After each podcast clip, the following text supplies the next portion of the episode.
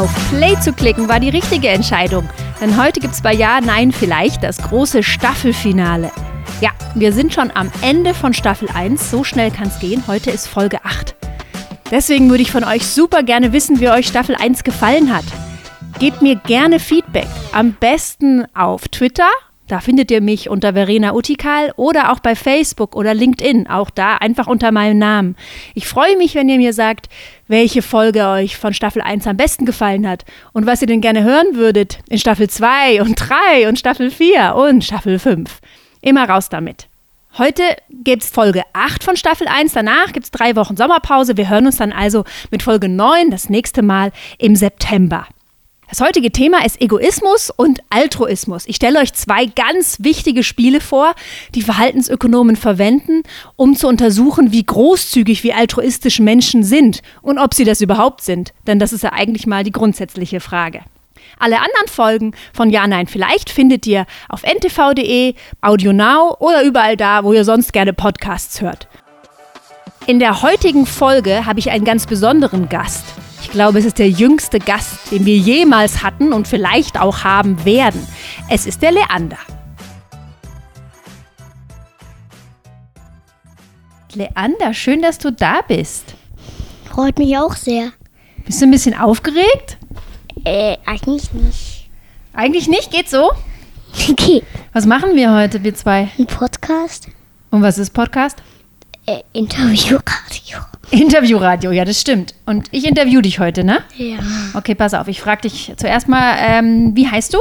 Leander. Und wie alt bist du? Fünf, ein, drei Viertel. Und wo wohnst du? München. Mhm. Und sag mal, dieser Podcast, der geht ja darüber, über Entscheidungen. Was ist denn eine Entscheidung? Ähm, ob man was macht oder nicht macht. Genau. Ob man was macht oder nicht macht, ist eine Entscheidung, ne? Oder ob man das macht oder das andere macht, ist auch eine Entscheidung. Hast du heute schon eine Entscheidung getroffen? Nicht so richtig. Noch keine? Nein. Keine einzige? Nein. Okay, pass auf, dann gebe ich dir jetzt eine Entscheidung, ja? Also schau mal hier, ich habe hier Gummibärchen. Darf ich die am Schluss dann haben? Machen wir hier hin. Wie viele sind es? Zähl mal. Eins, zwei, warte, eins, zwei, drei, vier, fünf, sechs, sieben, acht, neun. Neun Gummibärchen, alles klar? So, und du magst ja Gummibärchen total gern, oder? Ja. Gut. Und jetzt machen wir so, du darfst jetzt von diesen Gummibärchen dir welche nehmen. Wie So viele, wie du willst, aber denk dran, dass die, die du nicht nimmst, die gebe ich nachher dem Xaver. Deinem Freund Xaver, okay? Also du kannst jetzt welche nehmen, kannst aufteilen, machst du die, die du nehmen willst und den Rest gebe ich nachher dem Xaver. Wie viel nimmst du? Du nimmst acht? Ja. Acht nimmst du und eins für den Xaver. ja. Okay, alles klar, gut. Gute Entscheidung, Leander. Danke dir. Sag mal, sind Entscheidungen eigentlich schwer oder leicht? Mm, manchmal schwer, manchmal leicht. War das jetzt zum Beispiel mit den Gummibärchen? Mit den Gummibärchen war das eine schwere Entscheidung? Quatsch. Nee? Ja, Hättest du ja auch sagen können, ich nehme nur vier und der Xaver kriegt fünf. Hast du aber nicht gemacht. Warum nicht? Weil, ich, weil, ich, weil der Xaver nicht so viele da ist. Der soll nicht so viele kriegen. Alles klar. Prima. Danke, Leander. Was ich mit dem Lerner hier gespielt habe, ist das sogenannte Diktatorspiel. Das spielt man normalerweise nicht mit Gummibärchen, sondern mit Geld und funktioniert so. Jeder Teilnehmer, der mitspielt, bekommt, sagen wir mal, 10 Euro und darf dann entscheiden, wie viel er von dem Geld behalten will und wie viel er davon abgeben möchte. Normalerweise erfährt man auch nicht, dass der andere, dem man was abgibt, der Xaver ist, der beste Freund, sondern es ist einfach irgendjemand anderes, der auch an diesem Spiel mitspielt. Also eine anonyme andere Person. Wichtig ist auch, dass diese andere anonyme Person niemals erfährt, wer ich bin. Ich bleibe komplett anonym. Diese andere Person erfährt einfach nur, hier hat ein anderer gespielt und hier, der hat dir so und so viel abgegeben. So funktioniert das Spiel. Also komplette Anonymität, 10 Euro, wie teilt man das auf? Der Name Diktatorspiel kommt daher, weil im Grunde der Spieler, der hier entscheidet, die komplette Macht hat. Ne? Er kann komplett selber entscheiden, wie viel möchte ich abgeben. Ich erkläre gleich noch ein anderes Spiel, wo das anders ist, wo der zweite Spieler auch Macht bekommt, aber hier im ersten Moment, in dem ersten Spiel ist die Macht komplett bei Spieler 1. Was passiert hier normalerweise? Was sehen wir hier? Leander hatte gerade in meinem Exempel ja acht Gummibärchen für sich behalten. Das ist schon ziemlich nah dran an dem, was Ökonomen eigentlich erwarten würden. Der Hardcore-Ökonom nimmt eigentlich an, in so einem Spiel komplette Anonymität, keine Möglichkeit für Reziprozität, also für Vergeltung, Nettigkeit, die ich dann zurückbekomme, aber auch keine Möglichkeit für Strafe, wenn ich gemein und egoistisch bin. Also komplette Schutz für mich. Da sollten wir eigentlich annehmen, dass jemand das komplette Geld oder die kompletten Gummibärchen für sich behält.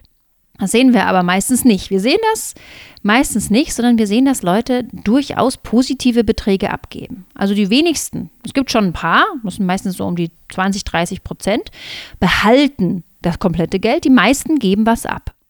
Obwohl alle Zwänge, die in unserem alltäglichen Leben herrschen, in dieser Situation ja überhaupt nicht präsent sind. Also ich kann nicht bestraft werden, ich kann aber auch nicht belohnt werden. Es gibt überhaupt keine Möglichkeit, dass ich irgendeine Reaktion fürchten oder darauf hoffen muss.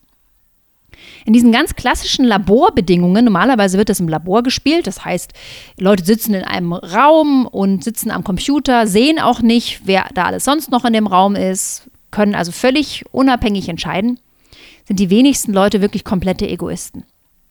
Aber, und das haben wir hier in meinem Beispiel mit meinem Sohn gesehen, Kinder sind das relativ häufig. Kinder, sehr kleine Kinder, vor allem so im Alter ab drei, wo man diese Spiele überhaupt erst spielen kann, vorher ist es ja kognitiv ein bisschen schwierig, entscheiden sich sehr häufig, Egoisten zu sein und die ganzen Gummibärchen zu behalten.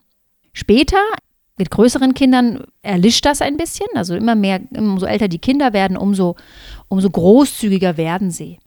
Das Diktatorspiel ist das Spiel, um im verhaltensökonomischen Kontext zu messen, wie großzügig sind eigentlich Leute. Hier gibt es ja eigentlich gar keinen Grund, habe ich ja schon erzählt, warum man überhaupt was abgeben möchte, außer wirkliche, klare Großzügigkeit.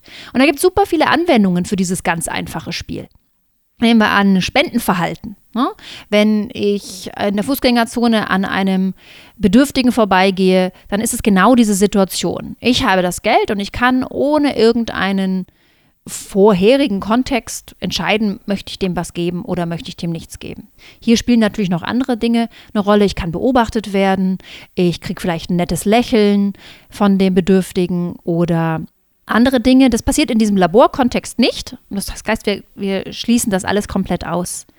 Trotzdem können wir die Anwendung wunderbar machen. Wir können schauen, wie bedürftig, wie, wie großzügig sind Menschen eigentlich ähm, in so einem ganz klaren, anonymisierten Kontext. Und wenn sie da schon großzügig sind, dann ist es natürlich zu erwarten, dass Leute, wenn sie noch mehr Gründe haben, großzügig zu sein, Belohnung oder Bestrafung fürchten zum Beispiel, dass sie dann sogar noch großzügiger werden würden. Das ist wie so, eine, so, eine, so ein Threshold, also die, die minimalste Großzügigkeit, die es geben kann in so einem anonymen Kontext. Das Diktatorspiel, wie ich es gerade vorgestellt habe, also 10 Euro, teils auf, fertig, ist quasi die einfachste Version dieses Spiels. Man kann das variieren. Man kann, wenn man sich für bestimmte Dinge interessiert, natürlich das Spiel ganz einfach erweitern.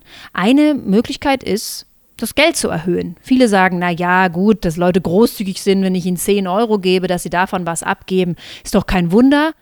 Na gut, dann spielen wir es einfach mit, mit mehr Geld. Und das haben viele Forscher schon gemacht.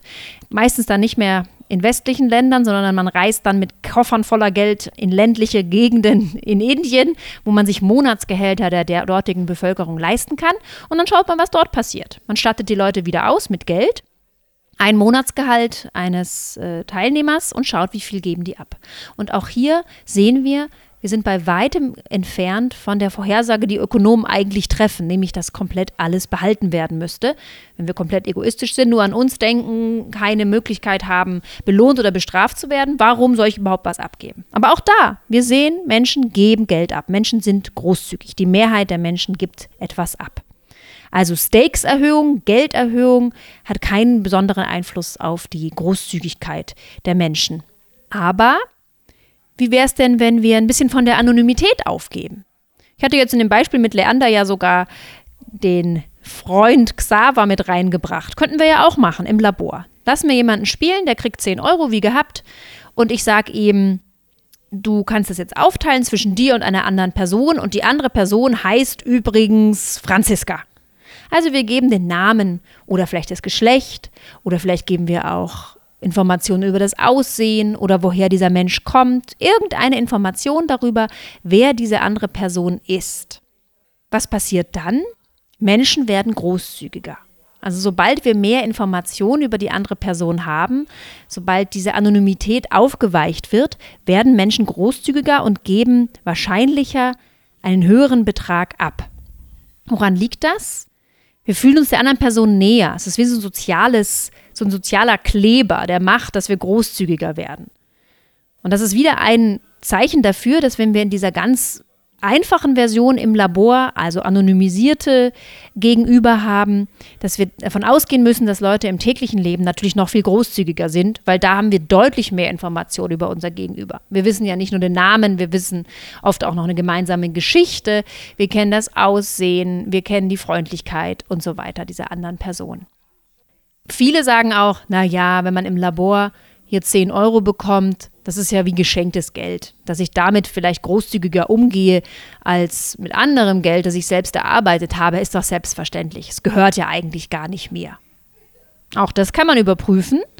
Man kann die Leute, bevor sie diese 10 Euro bekommen, arbeiten lassen für das Geld. Das wird oft gemacht, indem man zum Beispiel Leute Rechenaufgaben gibt und für jede gelöste Rechenaufgabe bekommen sie Geld. Oder man kann sie Walnüsse knacken lassen und am Schluss aufwiegen, wie viel Walnüsse sie denn da geknackt haben und das Gewicht bekommt man in Euro und dann wird erst das Diktatorspiel gespielt. Und tatsächlich, es stimmt, diese Idee, dass wenn ich Geld selbst erarbeitet habe, dass ich das Gefühl habe, es gehört mehr mir und dass ich deswegen weniger großzügig bin, ist richtig, aber trotzdem bei weitem sehen wir nicht diese ökonomische Hypothese, nämlich, dass Leute alles für sich behalten würden. Also das heißt, erarbeitetes Geld versus sogenanntes Windfall Money, also Geld, das vom Himmel fällt, macht tatsächlich weniger großzügig, aber trotzdem sind Leute immer noch übermäßig großzügig im Vergleich zur ökonomischen Hypothese, nämlich die geben gar nichts ab.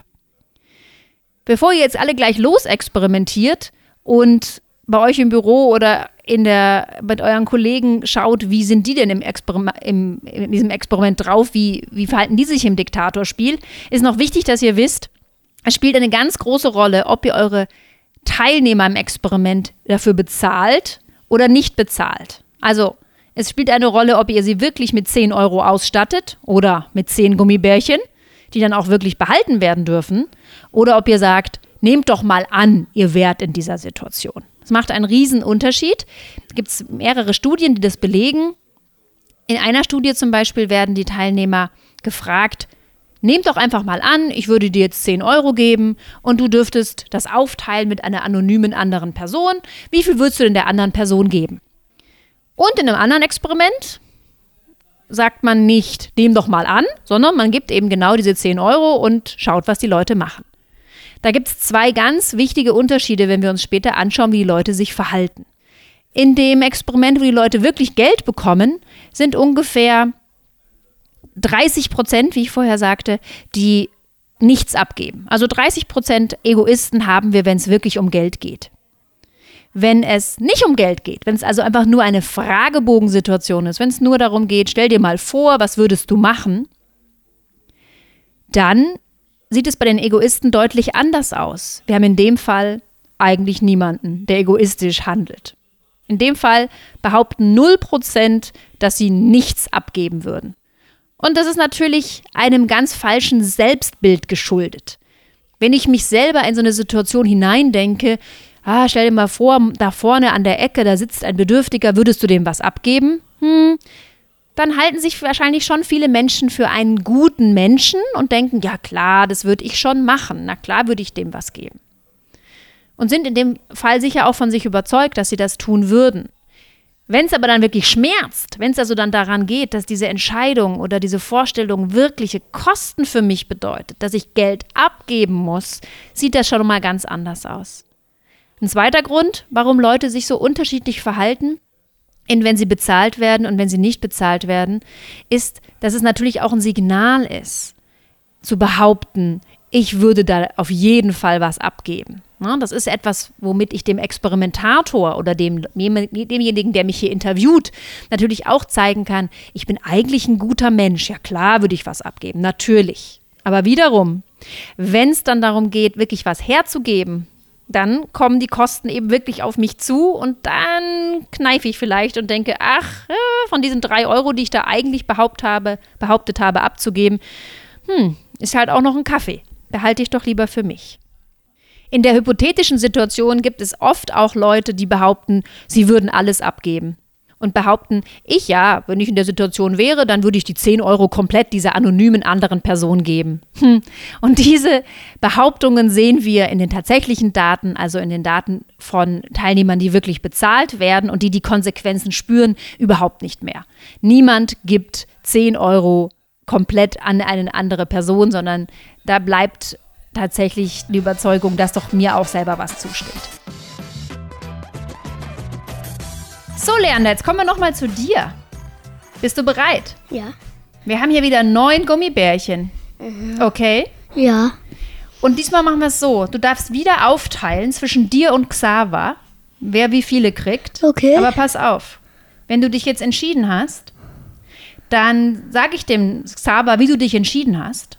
Und der sagt dann, ob er das okay findet oder nicht. Wenn er die Aufteilung okay findet, dann kriegst du die Gummibärchen für dich und er kriegt die Gummibärchen für sich. Wenn er aber sagt, nee, finde ich nicht okay, dann kriegt ihr beide gar keine Gummibärchen. Dann krieg ich die wieder. Okay. Okay?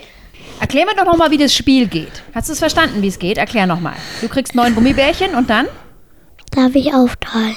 Und dann, was, was machen wir dann? Dann sagen wir dem Xaver, wie du aufgeteilt hast. Was macht dann der Xaver? Wenn wir dem Xaver dann sagen, wie du aufgeteilt hast, was darf der Xaver dann entscheiden? Ja oder nö? Und wenn er Ja sagt, was passiert dann? Dann, dann dürfen wir die Gummibärchen. Haben. Ja. Und wenn er Nein sagt? Dann dürfen wir sie nicht haben. Okay, alles klar, du hast es verstanden. Gut, also wie würdest du die aufteilen jetzt mit den neuen Regeln? Okay, du weißt, wenn du jetzt im Xaver wagst, ich behalte neun und Xaver kriegt gar keine und er sagt nein, dann kriegt keiner was. Warte. Wie machst du das? Vier, fünf. Jeder kriegt. Ah, jetzt hast du gleich aufgeteilt. Jeder kriegt gleich viel. Richtig? Also du hast jetzt vier und fünf gemacht. Ja. Okay. Wieso hast du dich jetzt so entschieden? Ähm, weil ich nicht will. Der gesagt war, nö, nö, nö. Du, du, du, hey, nö. Der soll nicht Nein sagen. Na, Alles ja. klar. Gut. Dankeschön, Leander. Wir haben jetzt als zweites Spiel das Ultimatum-Spiel gespielt. In dem Ultimatum-Spiel, ihr habt es gerade gehört, geht es um die gleiche Ausstattung. Es gibt wieder eine Person, die bekommt neun Gummibärchen zum Beispiel und darf sich entscheiden, wie sie diese Gummibärchen aufteilt zwischen sich und einer zweiten Person. Und jetzt hat die zweite Person aber auch Macht. Sie erfährt nämlich, wie die erste Person diese Gummibärchen aufteilen wollte und kann dann entscheiden, ob sie damit einverstanden ist. Wenn die zweite Person damit einverstanden ist, dann wird es genauso aufgeteilt, wie die erste Person vorgeschlagen hat.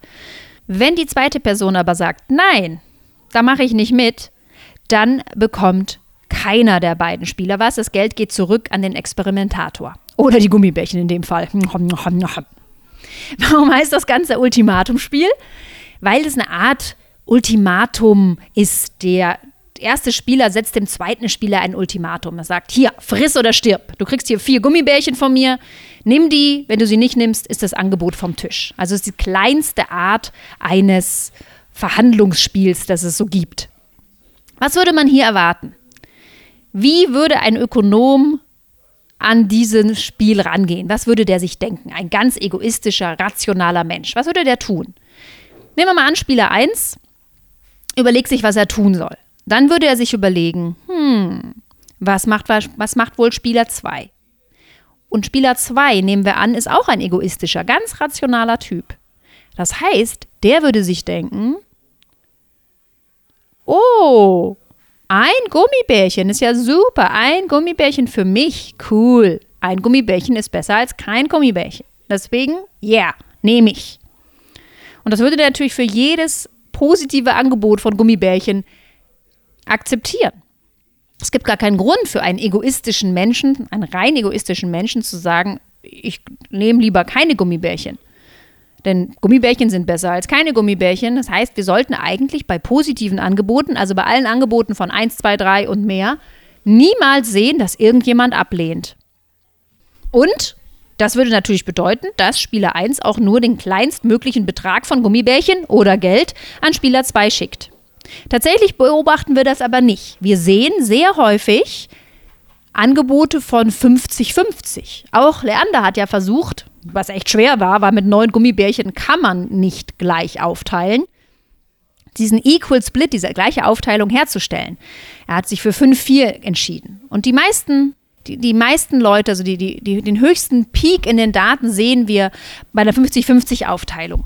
Das ist also fernab von der Erwartung, die wir haben, wenn wir annehmen, alle Menschen sind reine Egoisten. Wir sehen also, es kann nicht sein.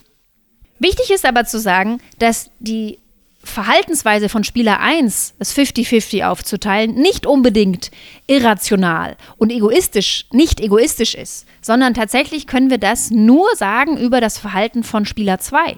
Spieler 2 ist der, der ansagen kann, ist für mich okay, machen wir so, oder der sagen kann, ist für mich nicht okay. Wenn der ein positives Angebot ablehnt, wenn der so sagt, was, du willst sieben und ich krieg nur drei, da mache ich nicht mit und Nein sagt, dann ist er offensichtlich nicht egoistisch, weil er ja drei Gummibärchen ablehnt und lieber nichts nimmt, nur damit der andere auch nichts bekommt. Wenn wir dieses Verhalten sehen, wissen wir, es, kann, es hat nicht mit Egoismus zu tun, sondern es muss irgendwas mit Fairness-Präferenzen zu tun haben. Auf der anderen Seite, wenn Spieler 1 50-50 aufteilt, heißt das nicht notwendigerweise, dass er irrational und egoist, nicht egoistisch ist. Das heißt vielleicht nur, dass er erwartet, dass sein Gegenüber ein unfaires Angebot nicht annehmen wird und er sich deswegen entsprechend verhält. Es kann also durchaus rational sein. So, Leander, jetzt sind wir schon am Ende von unserer Folge 8. Wie hat es dir denn gefallen? Gut. Hat es dir gut gefallen? Ja. Und hast was gelernt heute? Ja, Was denn? dass schwier ähm, das Teilen schwierig ist. Ja, das stimmt. Selbst für Erwachsene ist das ganz schön schwierig. Wir haben heute zwei Spiele kennengelernt, das Diktatorspiel und das Ultimatumspiel. Und bevor ihr da draußen jetzt anfangt zu experimentieren, denkt dran, zahlt die Leute anständig, denn sonst kommen keine belastbaren Ergebnisse raus. Wir hören uns nach den Sommerferien. Schön, dass ihr dabei wart. Tschüss!